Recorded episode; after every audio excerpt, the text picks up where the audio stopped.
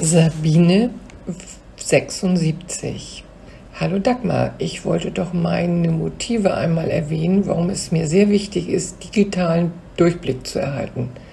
Das Wichtigste zu lernen, was ich für den Alltag benötige.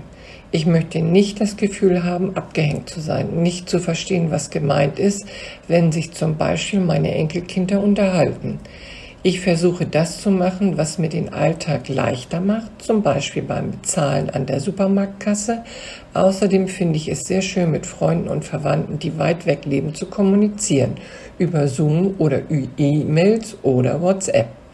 Da meine Zeit zum Lernen jedoch begrenzt ist durch die Versorgung innerhalb der Familie und Pflichten, sind meine Fortschritte nicht gerade in atemberaubendem Tempo und ich bin angewiesen auf die Wiederholung, die Dagmar Hirche in der virtuellen Schulung anbietet, sagt Sabine.